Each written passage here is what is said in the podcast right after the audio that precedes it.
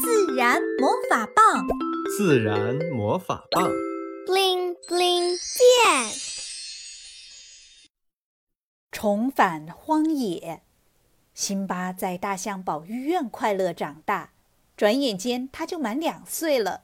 达芙妮奶奶送给他的生日礼物，就是送他去国家公园。离开的前一晚，达芙妮奶奶摸着他的脑袋说：“辛巴，奶奶舍不得你走，你就像我的孩子一样。可你也是荒野的孩子，虽然那里有危险，但那才是你真正的世界。”辛巴听到奶奶讲到后面，有些讲不下去了，只是反复的抚摸着自己。这一晚，辛巴睡得不踏实。他不知道接下来的生活是什么样的，而且他也舍不得和这里的小伙伴绿大褂和达芙妮奶奶分开。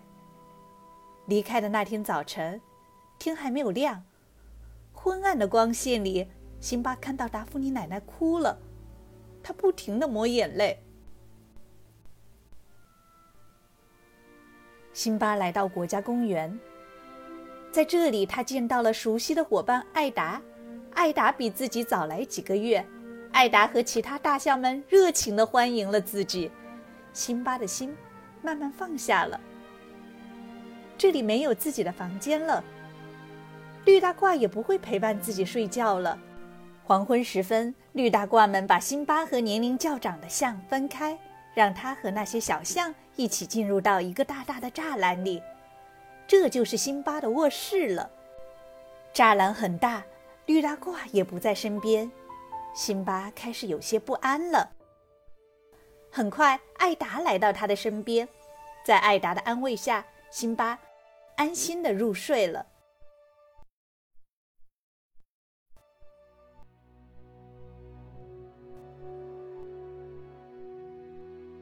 这里不像保育院那样一天有很多顿美味的象奶了，向来只是辛巴这样的小象在睡前才能享用。辛巴要开始学习自己在野外寻找食物了。可是这里的植物和保育院不一样，辛巴不知道哪些能吃，哪些好吃。他很茫然地看着四周的植物。好在象群的首领艾米丽非常耐心。他教辛巴辨识哪些是美味可口的食物，然后教辛巴用长长的鼻子掰断枝条，把嫩叶送到嘴里。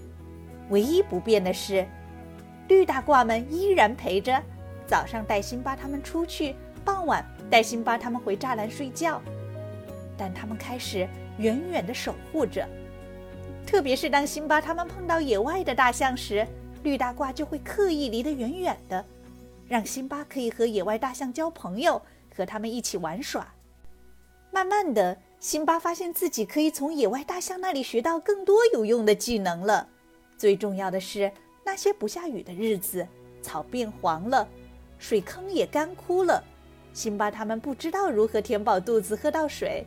野生大象们就带着辛巴他们去更远的地方寻找食物和水源。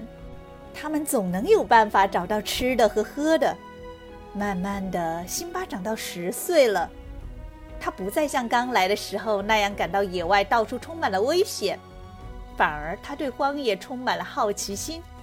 就像达芙妮奶奶说的那样，他感觉荒野才是他的世界。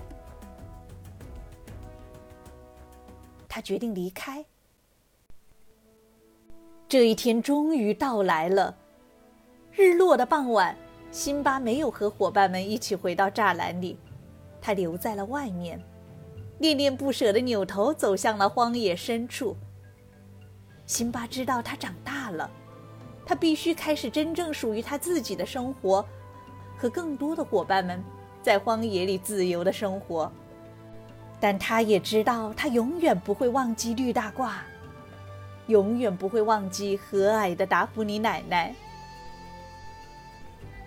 小朋友们，如果你是辛巴，突然会说话了，回到荒野的你会有哪些话想对绿大褂们说呢？又有哪些话你特别想对达芙妮奶奶说呢？